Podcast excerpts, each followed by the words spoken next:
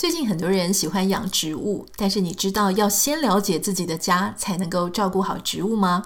我想介绍你一门透过养护植物打造居家风格的线上课程，由之前来上过节目的植物风格师 U T 老师规划和教学。不只教你从新手到进阶的植物照顾，也透过植物的器皿摆放，让家里展现美感。老师也会讲解兰花的相关主题。想多了解线上课程，从选植养护到风格搭配，零门槛的居家植物美学，别忘了点开节目简介栏哦。Hello，欢迎收听徐玉切入点，我是徐玉玉姐爱。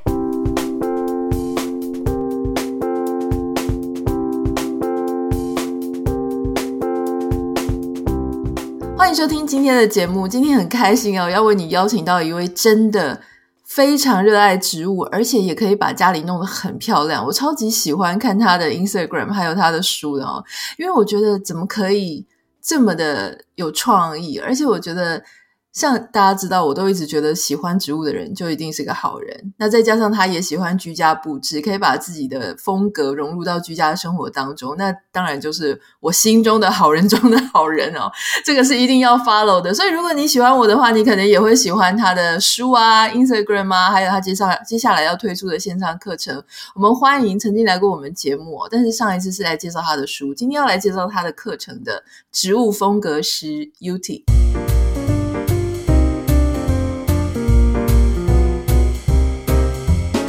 谢谢安妮塔，大家好，我是 Uti。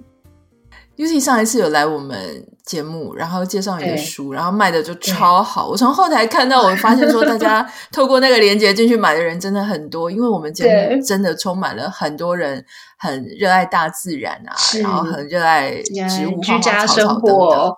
嗯嗯嗯，对。因为我知道你也很喜欢兰花，但我最近其实热衷的是玫瑰，超级。超级喜欢玫瑰，我家现在已经种了大概三十种玫瑰，然后哇，快要四十株这样。可是因为美国的天气很适合种玫瑰，很适合，而且对。玫瑰的日照啊，或是它的，嗯、就是它的日照需要很强，是而且要直射，对，跟兰花完全不一样。不一样哈，对，待会要请教你兰花，嗯、因为其实兰花是我在台湾的时候啊，很多我自己身边的朋友或是长辈，他们都很喜欢种兰花。是那他们就会很羡慕很多人把兰花种的很好，所以待会这个部分要来请教你，因为我对兰花真的是知 知道的不多。我会买兰花送给别人，但送给别人之后要怎么照顾，我真的是不知道哈。嗯，好，那我今天主要是因为我知道你出了一个新的课程。那老实说，我觉得现在房间线上课程很多，但是真的吸引我注意力的没有那么多，一定是我自己很有兴趣也很喜欢的。而且我看到你的书，我就对你的课程非常的有信心，因为你的书是很 solid 的，就是你里面真的内容很扎实，所以我相信，如果是你出线上课程，应该是非常品质保证啦。对，我会把自己逼到最后，我会把自己逼到最紧，希望给大家最好。感觉得出来，就是如果是一些不好的东西，你可能也不好意思拿出来。嗯。好，我我现在想要先稍微让之前可能没有听过你上我们节目的人，稍微再简单的回顾一下你的背景，因为你之前是在米兰，嗯、就是意大利的米兰做时尚产业。那我想了解一下说，说因为很多人在 follow 你的 Instagram，那 Instagram 上面呈现一股。异于常人的美感，就是它真的是非常漂亮。我说异于常人是异于一般我们在台湾看到人家种植物，很多人种植物，他就只是把植物的花或是叶子拍得很清楚，然后就一个大头像植物的大头照一样。但老实说，我觉得我们主要有时候追求的不只是植物本身，而是我们希望看到植物跟人的生活，或是跟我们的居家生活融合在一起。所以我想请教你，关于你以前在米兰做时尚。就可能比较是服装或是时尚产业，它对于你后来在养植物跟培养居家美感有帮助吗？我觉得他们的关联性非常非常大欸，因为当时我会开始想要买植物，真的也是为了装饰家里。那装饰这件事情就跟穿衣服一样，所以我很多在布置的逻辑，跟我当初在做服装设计的时候。几乎是一贯的，就是真的要讲出，因为包括这一堂线上课，我也会讲到说是怎么样的逻辑去养植物，然后它其实应该是要非常贴合你的生活，然后你自己就是像穿衣服一样，要符合你自己的体态这样子。那我觉得透过这个方式，其实有时候不管是呃我的学生还是被服务的客人，他们会突然觉得啊。原来植物就跟穿衣服一样，其实很简单，然后也可以，只要你稍微注意一些小细节，你可以在从中得到很快乐的感觉，而不是每天想啊，我要穿什么，就是那我要种什么这种困扰，应该是不会有这种困扰的。只要就是拿捏一些小撇步，应该就没有问题。嗯，那你上一次来节目的时候是谈你那本书吗？那是那本书其实是个精装书，我真的超级推荐大家可以一定要收藏一本，就算你。没有办法一次看完，我猜大概很多人很少人可以一次看完。我觉得是，我就放在 像我家，我家就放在那个玄关，就是大门一进来就是那种边桌上面的书，它当成一个单纯当成一个摆饰，也非常的漂亮。可是我很好奇，那个书已经写得这么详尽，卖得这么好了，你这一次出的线上课程，这个线上课程的名称叫做《从选植养护到风格搭配零门槛的居家植物美学》。呃，课程跟你的书有什么不一样？它新增了哪一些的部分？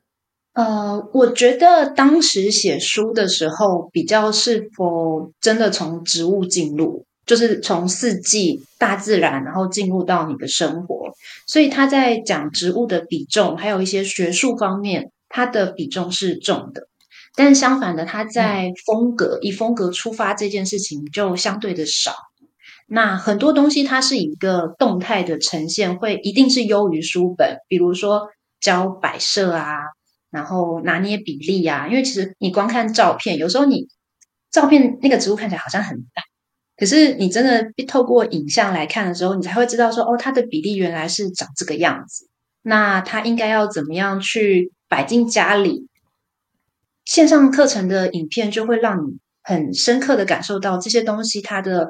嗯，比例大小啊，颜色配法，那种材质的细腻度，我觉得真的就是以视觉来讲的话，线上课会比较适合做到风格这一块。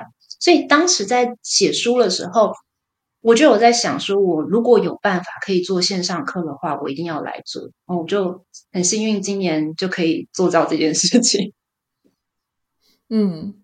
我我觉得有些事情是你看书可能不会有一些体会，比方说书上跟你讲说他要半日照，然后你就不知道什么叫做半日照。我觉得像半日照这件事情，它就很吊诡，所以我到底要放在窗户距离窗户的呃几公分才好呢，还是说哪个角落？而且我真的如果照着书上字面上去放，我可能把所有的植物都集中在某一个角落，那看起来还是很丑啊，感觉好像你家是养殖场一样哈。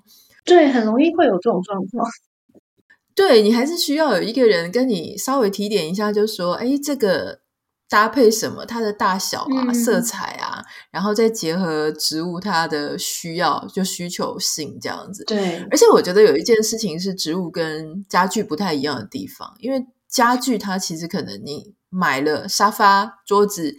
摆在那边，大概很少有机会去做大规模的调动位置。可是植物，我自己的经验是，它可能会依照四季、你的光线，还有你的一些需求，然后他的需求，然后就是去一直不断的去换他的地方。对，你也是这个样子嘛？对不对？没错，没错。那在换位置的过程，就会有很多风格的变化。我觉得这是超级好玩的地方。对，所以我我昨天在我的脸书上面说，我觉得玩植物会丧志。我说，人家说怎么会呢？玩植物很疗愈。我说不是，玩植物会丧志，是丧失其他做其他事情的意志。就是你只真的就是完全只想要投入在植物，坐在植物的前面而已。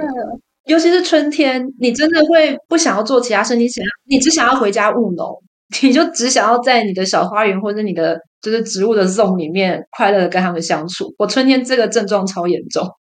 我我我也是，而且我冬天就会一种恰恰台语叫做恰恰丢，就是台语 就是冬天就恰恰丢，因为觉得说天啊，春天已经要来了，然后就想说春天一定要大展身手啊，开始买球茎啊，然后买种子啊，然后买一些裸根苗啊，然后开始春天。像我现在，我就是每天都要去我的院子看那些，因为我喜欢玫瑰，它玫瑰长新芽的时候就是红色的叶子，对，对，对，然后我会拿尺，我会拿尺去量，就是量说它今天长几几公里，哇。哇，那你你中毒蛮深的耶！我本来只要用肉眼看，我知道它有长，但是因为我跟我先生说，它真的每天都长一点。我先生说你是幻觉吧？那、嗯、我为了要说服那种离组背景的人，我就只好拿尺去量，啊、证明它真的有在长大。对呀、啊，那我很好奇，就是说。你知道，对于我觉得植物它很有趣，就是说你没有进去，完全没有尝试过之前，你会觉得门槛极高。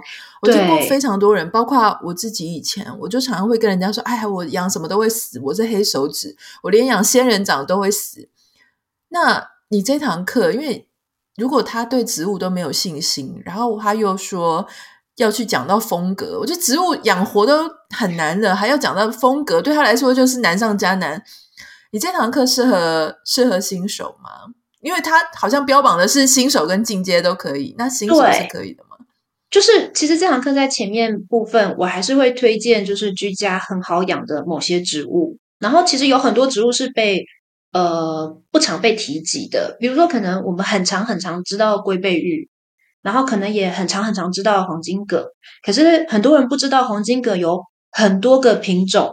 然后很多个家族，然后它其实都很好养，然后也应该要被注意到，或者他可能看到，但他不知道那个是黄金葛，这些都会在里面跟大家提及，那让大家先一开始有一点信心，然后再去进入到风格。可是我觉得，就算直接从风格去看待养护这件事情也可以，因为有些人他可能不追求说我要呃养很久。他可能是商店，他觉得他三个月可以换一次。我觉得这对我来讲，其实我觉得也是一种进步，因为指不定他养着养着就有感情，你知道吗？真的，真的，有些人可能一开始只是，呃，我只是先试试看。其实我一开始是这种心态，我一开始在养植物的最初最初，我那时候什么都不会，我住在米兰的小公寓里面，我就是只想着说我想要桌上放一颗绿绿的东西。然后我也不知道它怎么养，然后就把它买。其实那是一颗凤梨啦，然后我也没有给它照 光，就是是空气凤梨吗？不是，不是，它就是积水凤梨。然后它会开一个粉红色的花，很很可爱。然后但我真的那时候什么都不知道，然后我就这样放。然后等到它死了之后，其实我也它大概撑了两个多月。然后它后来真的死的时候，其实我当时也还好。我是一直到就大家都很常听到的那个故事，就是。我老公送了我一颗很很贵的植物，但就是人生的机遇就是很奇怪，你不知道你什么时候会碰上那个命运的植物，让你整个栽进去。但在那之前，我觉得我们不要把那个门槛想的这么复杂，就是就是先尝试嘛。你怎么知道你可以到 deep 到什么程度？对，我觉得只要嗯，嗯接触，然后。呃，进入慢慢进入，每个人有每个人的步调，他会自己找到快乐的方法。快乐最重要，就种植物这件事情，绝对是都会很快乐的，所以不要有压力。我像我前阵子就遇到一个，嗯、算是学生，他因为他养死过，所以他再也不敢养植物。但是我问他说：“那你知道你养死的那棵植物叫什么？”他说他不知道。我就觉得很有趣，就是你很爱它，但是你不知道它是什么东西。嗯，这个是一个蛮有趣的状态。我觉得可能就是因为他没有很呃用正确的方法，所以他才会一直没办法跨过那个坎。如果他知道那棵植物叫什么，我觉得他一定会愿意再尝试看看，而不是就是哦，我死了这一棵，搞不好那棵真的很难养。然后他就是一竿子打翻一船植物，就说：“哦，你们都不行，我我我是黑手指。”我觉得这个很可惜。对啊，对，对，这就真的很可惜。我，我其实常觉得很多人，就像你讲的，就是他喜欢这个植物，或是他现在手上有一颗生命交给他了，可是他可能真的也不知道，就像你讲的，不知道那个植物的名称，也没有去问，没有去查，没有看 YouTube，那他就会觉得别人好厉害。可是我们是怎么学会的？我们也是看 YouTube 查资料，然后。查一大堆资料，因为很多时候，呃，我我觉得植物的养护真的是百百种，然后在你不同的位置、不同的状况条件的时候，它其实就都会是不一样。比方说，有些人说玫瑰就不能盆种，可是事实上，很多人盆种还是种的非常好啊。所以我觉得这个真的是。就是没有一定啊，就是你要多查一些资料，多听别人怎么讲，这样子。当然，如果有人领进门，我觉得他会简单快速很多。没错，就是需要一点小小的提点。对，那如果说新手他没问题，你会你在这个课程里面会教大家怎么养护，哪一个东西最简单，可以哪一个东西开始入手？诶，说真的，我觉得观叶植物啊，我我其实遇到很多人跟我讲观叶植物。他们常常把观叶植物养死，然后他们就跟我说他们没有天分。可是老实说，我其实觉得室外的植物比观叶植物真的容易很多。诶，我不知道你有没有这种感觉，但是我自己的经验是，观叶植物有些很娇贵，就是有些真的，比方说像黄金葛，我觉得你就是不要理它，它就可以长得很好。就是你就浇水，偶尔浇水就好，也不要太常浇，它的叶子很容易黄。那像室外的，我觉得他们天生有一种。自己要靠自己活下去，就是那种很独立自主，所以我反而觉得室外是简单的。你有觉得其实观叶稍微难一点吗？我觉得还是要看品种，然后你会有这种感觉。嗯、我觉得应该是因为美国虫很少哦，而且我们很干，你知道吗？就是对，我们室内很干，所以不是 不是真的那么适合观叶。对对对对，然后这真的是看地域，因为其实地就是每个地点不一样，像我。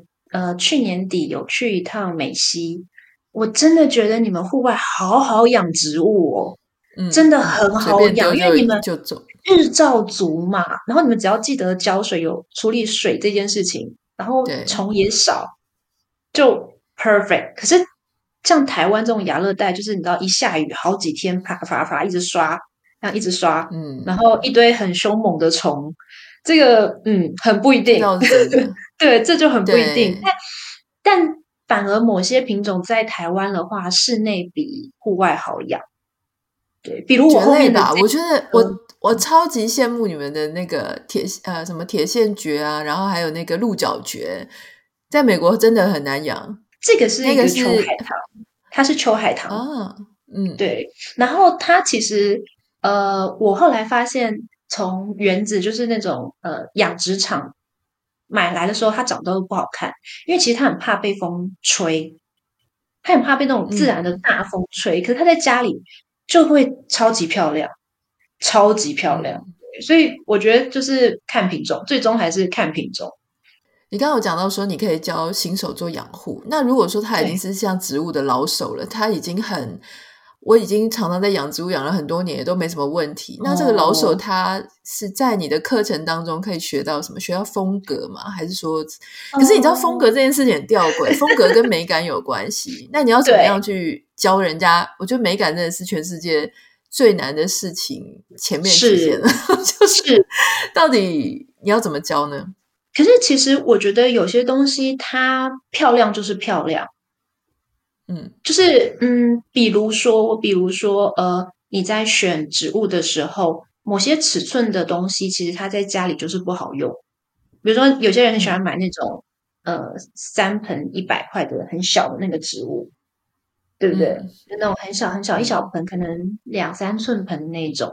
但是它某些呃品种，这么当它这么小的时候，它摆进家里其实是不好布置的。嗯，对，所以就是有一些。嗯，很小的要点，从会从养护前面选植物开始就跟你讲说，会建议你，如果是买到这个品种的话，不管是用健康的角度来看，还是用风格的角度来看，都会建议到哪一个尺寸，甚至说，呃，如果某些植物它的长法，像一些火鹤，它之所以会受欢迎，是因为它的长法，它的立面就是让你看得到，而不是整个翻起来，然后乱七八糟。嗯。对，我觉得这是呃一些很，就是看大家有没有知道，嗯、就像我们以前可能会上一些呃美术课啊，或是鉴赏课，就是通识教育里面的。其实有一些东西，我觉得它也是被可以被归类在通识里面。那当大家知道说，哦，我为什么看到这个东西漂亮？其实它是有迹可循的。那它都是从最基础的那种嗯，选择跟思考有关。我觉得这从种植物前期就可以慢慢慢慢告诉大家。那我相信老手即便从头看到尾，他也会觉得有趣，嗯、因为这些小细节我都会一步一步塞在这个里面。包括我是用什么介质、什么铺面，它会看起来更漂亮，在家里更适合。对，我觉得这个是蛮需要人家提点的。一开始像。我就常常看到书上说，琴叶榕是设计师的好朋友，设计师超喜欢用琴叶榕放在室内的。然后，所以我就买了一棵琴叶榕的非常小的苗。那你知道，琴叶榕要长到我想要的那么大，就是比人还要高，那个你可能花上你 你生命当中大概很久很久很多年的时间，你才可以等到它长成那个样子。所以有些东西，如果你希望它是大的。你就要一开始就从大的开始买，你去苗圃，你就是要找大的，你不要说啊、哦，我从小种子或者是从一个小小芽开始长，你就真的是花非常太久的时间去等待了。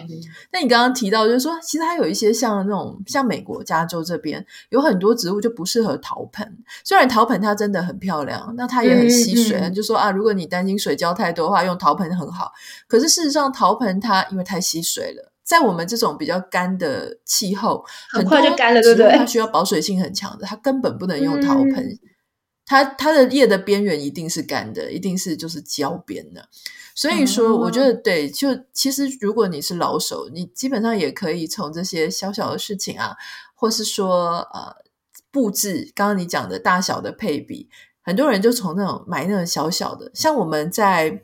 呃，居家布置的时候，我们有一个词叫做 accent，accent 不管是呃，就是主题，主题式的色彩，主题式的一个大的家具，比方说有家有些人家里是呃客厅的台灯会非常的大，呃，它会给那个家庭一个不同的核心跟空间跟氛围，所以那个东西选对了，或者是某一面墙的色彩选对了，你家里的主基调就会定下来。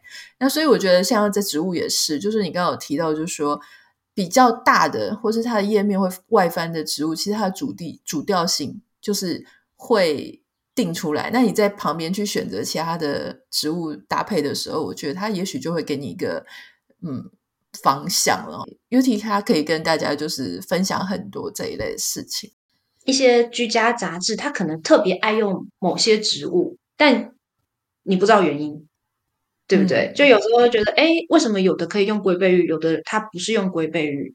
然后像台湾有很很多人喜欢用黄椰子，就是我常常去商家就看到有人用那种像棕榈这种很大蓬松的，但是其实那个东西带出来的风格，它会有一些热带感、度假，它有些关键字就会出现。嗯、那这个东西都会跟。未来你在布置家里的家具啊，你想要呈现的风格有关，不是说你家只能有一个风格，而是你稍微厘清一点，你就不会觉得不知道怎么买植物。它是在你选择的时候对你会有帮助的，嗯，不至于说你哦，我今天真的要做个风格这件事情，然后就是全买，然后塞一塞就觉得啊，怎么看起来怪怪的。对，而且我觉得很多时候可以善用，就是直立，就是高度。因为我很多人养植物的时候，就放在同一个水平面，比方说桌子啊、柜子啊，呃，就是一些，甚至给它一个架子。可是事实上，你如果透过那种墙面定架子，或是它去做悬吊的时候，那你家可以玩的那种视线上不同的视线高度，可以玩的高低层次就蛮多，就立体度就会出来。对，我以前一直有个问题，就是，诶，那悬吊的那些植物是要怎么浇水啊？是要把它拿下来浇吗？还是说什么东西可以放在上面也是设计过的？嗯，对，其实是我我其实，在课纲里面有特别讲到，有一些是悬吊的部分，但真的你讲到重点，其实我在做一些案子的时候，我。不会，我很少很少会去做到选调的原因，是因为我知道可能客人他没有办法去养那些东西，因为其实你真的你要浇水，你是要把它拿下来，然后浇完水，等它沥干再把它放上去。嗯，所以他要考量的东西其实是蛮多的。那这部分我会条列式的跟大家讲，然后有时候是跟你想象中不太一样。就最简单的一个例子，有时候像商店商家很喜欢用那种波士顿圣蕨，就是蕨类，然后叶子细细的，很漂亮。那个在商用空间我们都很喜欢用，但是家里的话，我就会不介意，嗯，因为它落叶下来，它因为你在外面你穿的是鞋子嘛，它落叶下来你没感觉，它一定会落叶，但你在家里它吊着，它落叶下来，你就会一直想要拿拿扫把，嗯，你就会开始觉得说啊，对，而且你才会意识到说哦。它原来这么会落叶，可是它本来就是会落叶，只是因为在外面你穿着鞋子你没感觉，就是一些很很细微的这种生活跟你生活很贴近的东西，我觉得它都可以被拿出来讨论，甚至就是让你知道说你该怎么样跟他一起生活会更快乐。我觉得其实这门课最中心的主旨就是植物进入你的生活要怎么样让带给你快乐，你要快乐的选到你喜欢的植物，然后快乐的跟他们一起生活。对，也不是说落叶就不好，但是就是你要心理准备，就是你好像养了一只会很会掉毛的狗的意思。对对对对对，真的真的，因为我真的遇到很多人，他一开始不知道，他是因为原本的期望太高，他以为都不会不会这么麻烦，然后后来哎，怎么怎么，然后就想弃养，有没有？而且老实说，你刚刚有提到一个重点，就是关于大家喜欢买小盆栽。我在台湾的时候，因为大家的生活空间，比方说你可能住个十平、二十平、三十平，就是不是那么的真的那么充裕说，说啊，好像在国外啊，就是有大院子什么等等的。那所以很多人去苗圃的时候，你不会买一个视觉上看起来超大的东西。但老实说，我们刚刚有提到，就是这种 accent，就是呃。家里的一个主基调，所以我其实也很喜欢那种家里布置成布置成那种丛林的感觉。你就一定要有一株很高的棕榈，那那种它叶子这样落下来的时候，就是说应该不是说落下来，就是它的那个叶子的形状会让你。直接看到一个哦很绿的感觉，但是一般正常人去苗圃，你不会买一个比自己还高的，然后想说我的十平二十平公寓是适合放这个，你知道，就是那不是你的直觉。可是你如果真的去买下去放了，你才知道哦，原来那样子就是一盆效果就会出来，就差很多。对，对真的这这是真的，而且嗯、呃，我觉得这个在商用空间来讲，也是我还蛮喜欢看到的商用空间，但居家空间就不一定。嗯对，这个东西在我们课程都会讲。你会在卧房里面放一株棕榈，这样吗？刺到自己？对，这这个中间会有一些呃衡量，因为我觉得商用植物跟居家植物它会有不同的考量。嗯，所以这些东西我觉得都很值得被讨论。那你没有绝对的对错。嗯，你提到商用空间，我考你一题，这是没有在房纲上的，所以 我那我想我好奇。就如果你这么厉害啊哈、嗯，那我要我要真的要考你，在美而美那一种早餐店里面，如果要你放一株植物，一株，然后让它立刻这间美而美变身成完美店的感觉，对对对对对对对，你会放什么植物在美而美的早餐？就所谓美而美，就是那种路边的早餐店啦，对，卖蛋饼跟大冰奶那一种，哇哇，难不难？哇！我要考到植物风格师，哦哦哦，来想一下，我来想一下，没有，嗯。但首先，我会用一个非常有个性的盆子。哦，我觉得是什么植物反而对我来讲在美而里面不重要了。我会有一个非常有个性，嗯、因为我记得美而美你最常看到的是那个橘色跟对橘，就橘色的那个扛棒的配色嘛。嗯，而且还会有一点油烟，你知道，就就是那种煎萝卜糕的时候会有些油烟。对对对对对对对对对。但当然，而且他们通常都长在路边，所以他们一定是有一个半户外的一个门面。嗯，不会是放在里面嘛？所以它可能可以真的种一些比较大的植物，但这时候它的盆器就很重要了，最好找一个很漂亮的盆器，然后带一点可爱的普普风的那种花纹，就直接让它往可爱的地方去，就普普风过去，你知道吗？对，但感觉学生吃早餐的时候就会想去排队，就是可爱啊，就是它它就是往可爱的方向去前进，有点、嗯、呃俏皮可爱，可能没办法太优雅。反正因为它扛棒就已经长那个样子了嘛，我们就往俏皮优雅去。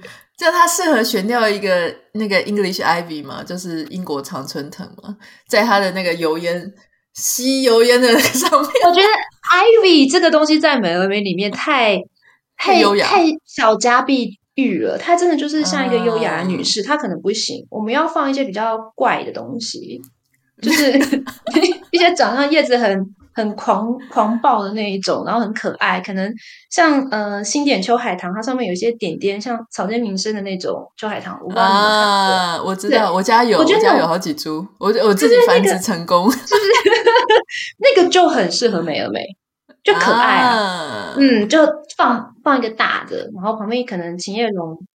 嗯嗯，老板在说，哎。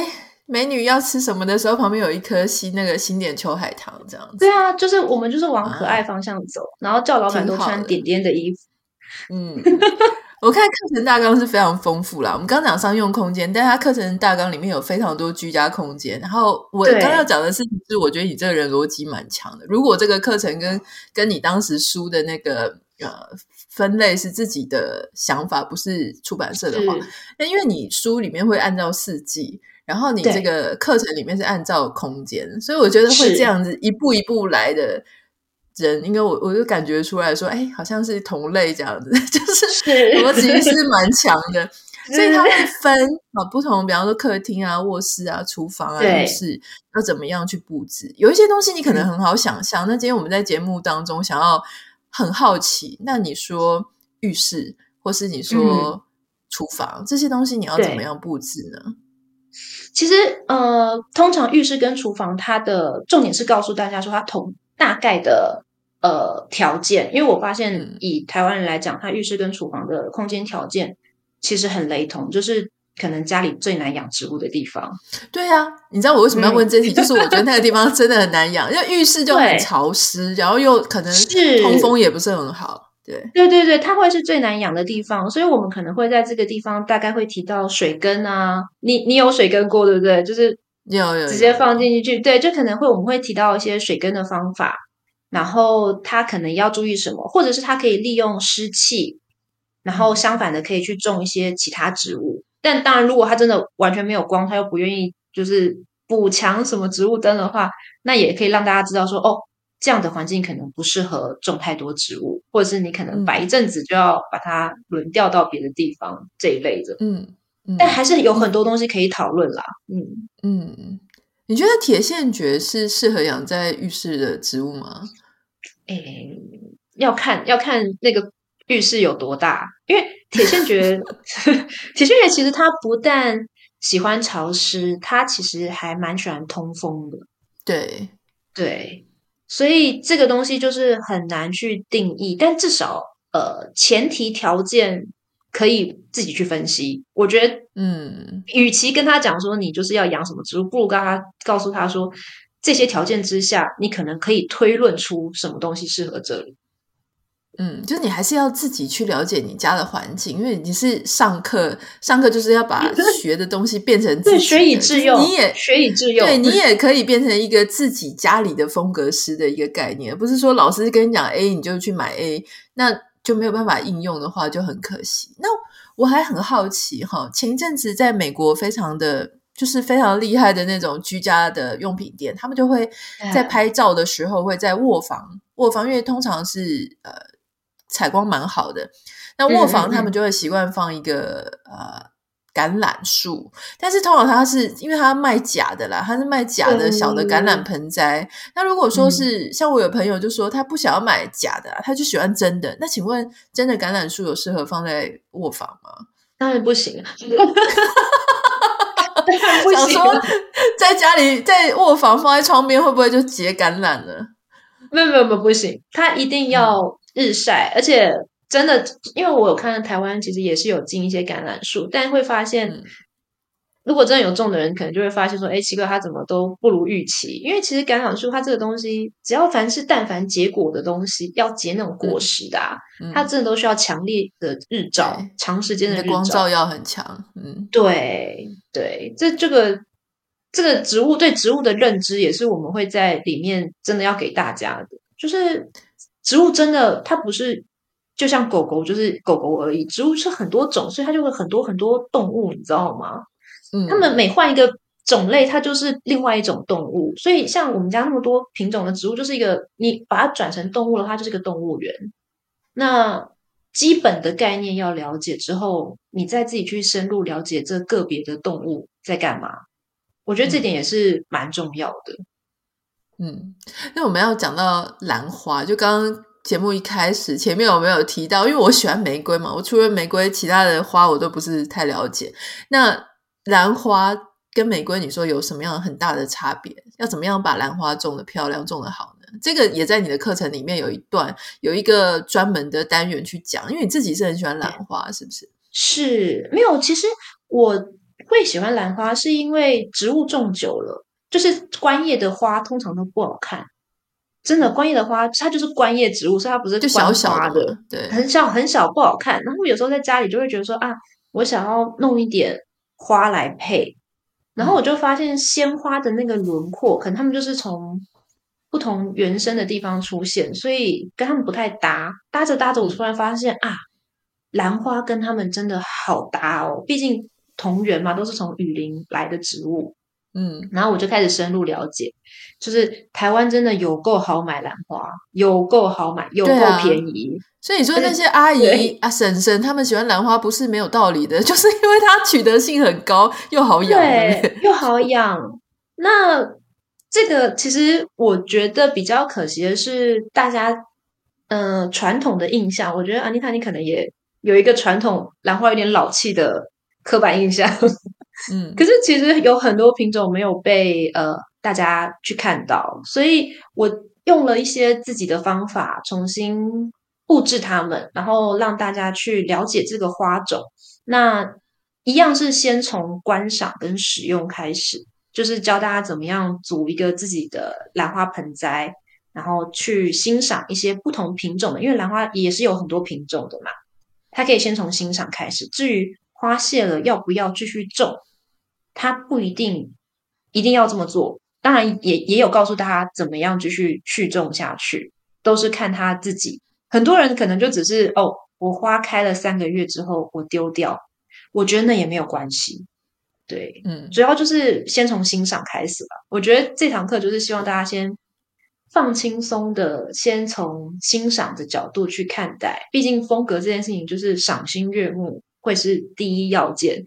然后接着，你真的很有兴趣，很有兴趣，会有一个领门的一个起头，然后你再去 deep 下去。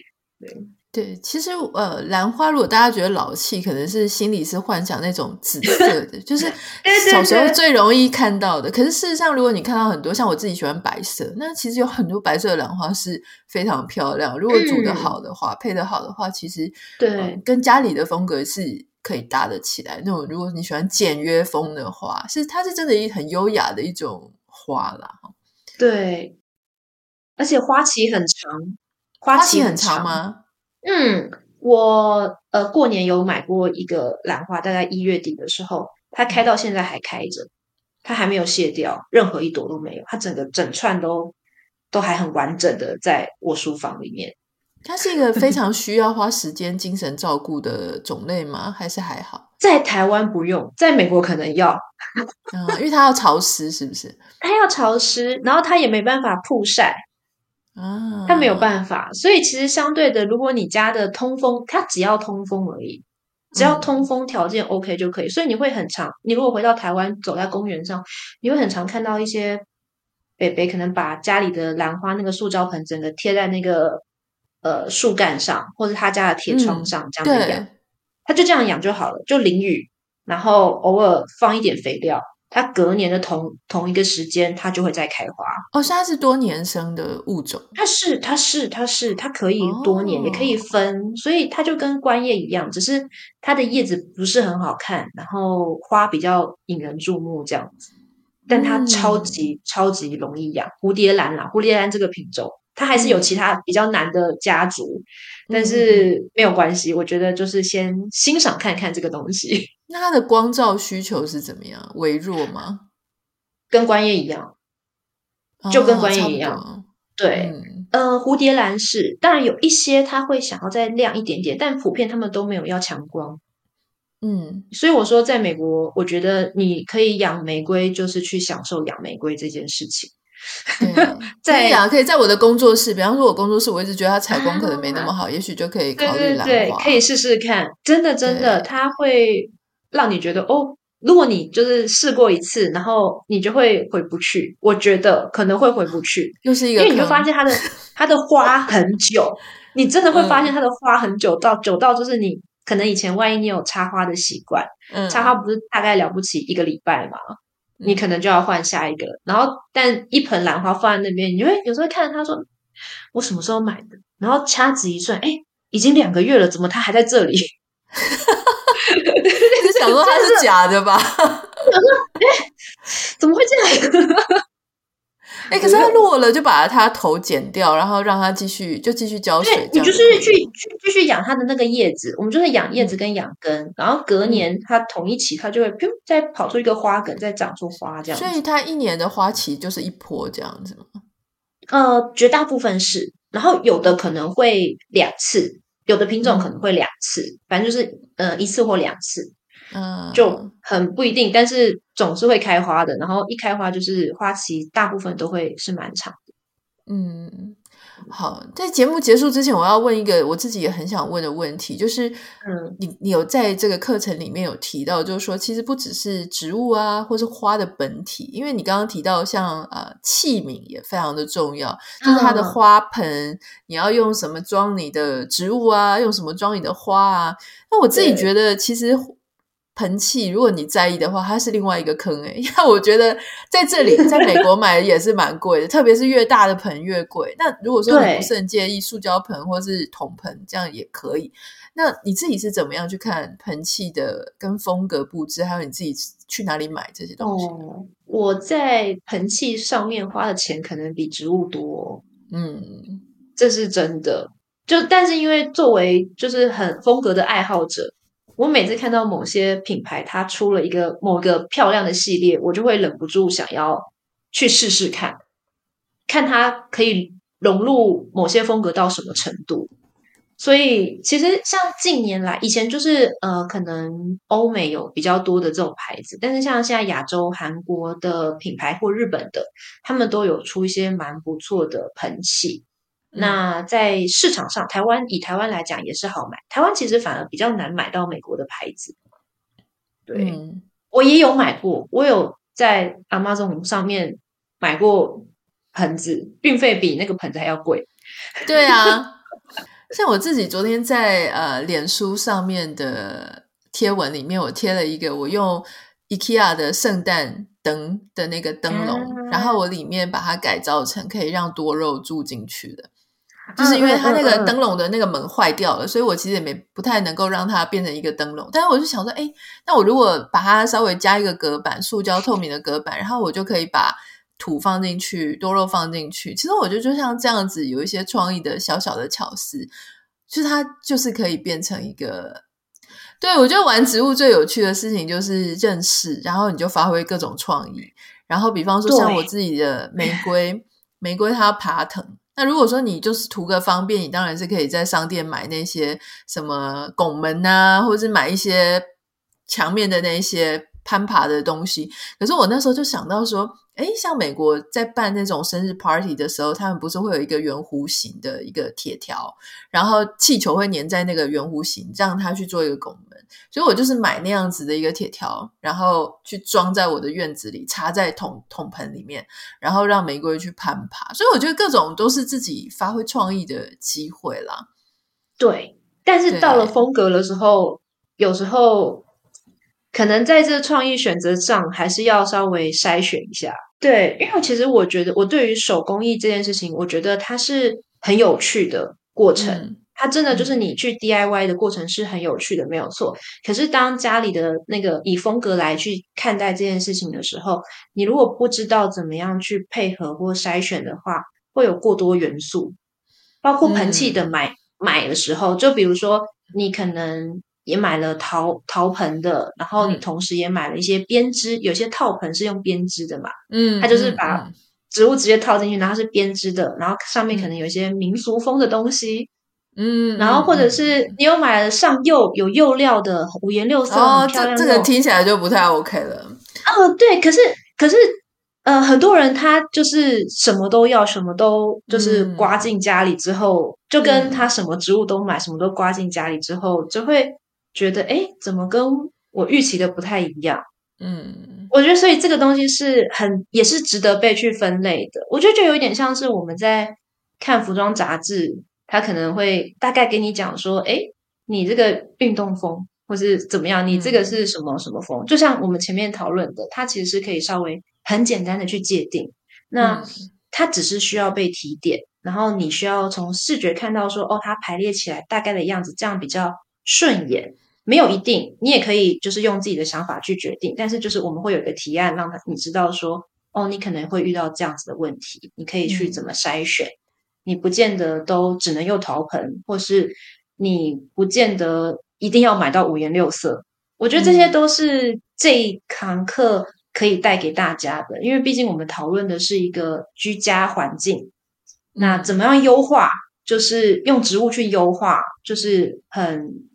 我觉得这这个东西拿来讨论是非常有趣的啦，我自己想象，对 对，像刚刚为什么大家可能会好奇说，我们讲到陶盆，然后又加一个釉料那种亮面的盆，嗯、然后我就会立刻说不行不 OK 的原因是因为其实。我们知道说我们自己的家里是在走什么风格，比方说我们家是很清楚美式乡村风。那它其实什么叫美式乡村风呢？嗯、呃，美式农舍乡村风，它其实就是属于那种主张非常实用的，嗯、然后它不是华丽型的，所以它不会有那种亮，对，它不会有亮面，它甚至你的木桌都不会去上亮光漆，它就是非常粗糙的，讲究那种。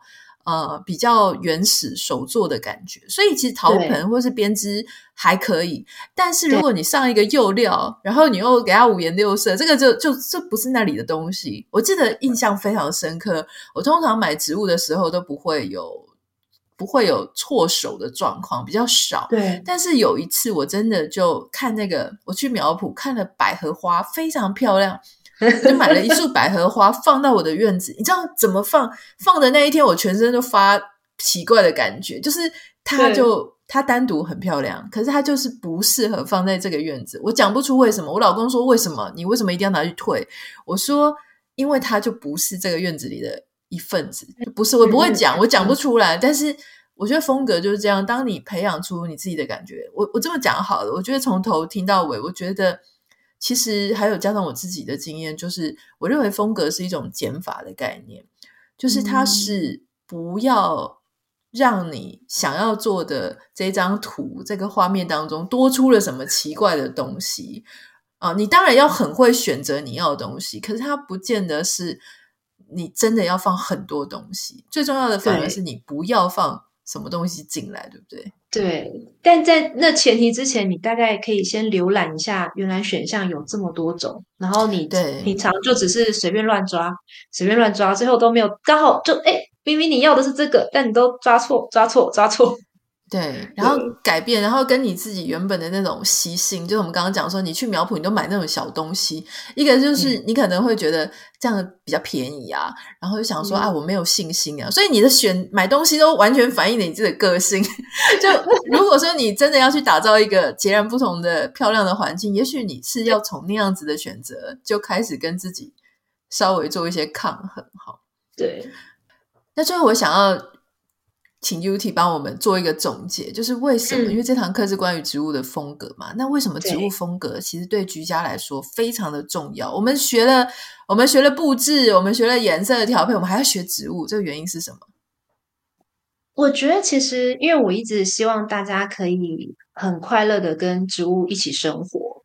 那其实生活，我们常常会觉得说，哦，生活就是这样子很，很可能不会太留心啦。我觉得，当你如果把它真的正视为它是一个你家里的一个一个布置，你可能就会更愿意去注目它。那它的前提就当然就是视觉上会让你带来快乐，而不是越来越杂乱。因为我过去真的是常常看到，或者是我经手的案子，我常常看到，呃，有一些它可能本来就不会种，那它教会了，然后或许它隔一段时间。因为没有去注重风格这件事情，它越积越多，然后在越积越多的过程，其实有时候会反而变成一种无所适从，就真的会有一种无所适从的感觉。那我希望就是让大家回归到说，它应该要既既既贴的你的呃生活步调，也贴你整个居家的状况。那这样子会带给自己更好的正向能量。所以我觉得它会是我们讲说它是一个生活风格美学，我们只在这中间再加入植物这个元素而已。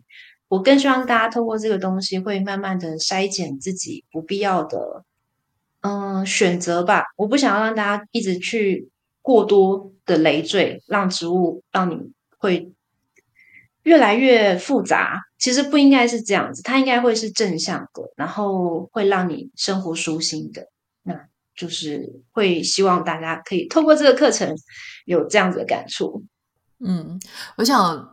就我自己走过这一条路，我那个时候在摸索植物的时候，并没有一个植物风格师的课程。如果有的话，我觉得我会省事非常多，因为不只是怎么样去认识你自己的家，然后你的家适合什么样的植物，怎么样可以让植物帮助你把这个空间弄得更漂亮。有些人可能不是真的想要变成一个园艺家，或者是说他不是真的这么。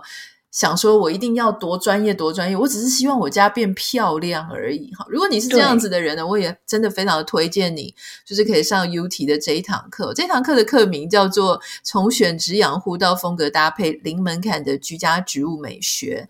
那不管你是新手还是你是进阶的老手，这一堂课都可以帮助你非常多。所以我对他这次的课程呢，我其实也感到非常好奇，我会非常推荐大家。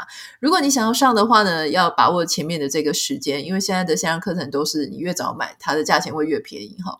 所以在五月二十八号前，二零二三年，我不知道你什么时候听到这一集节目，二零二三年的五月二十八号前，如果你加入课程的话，就可以享有。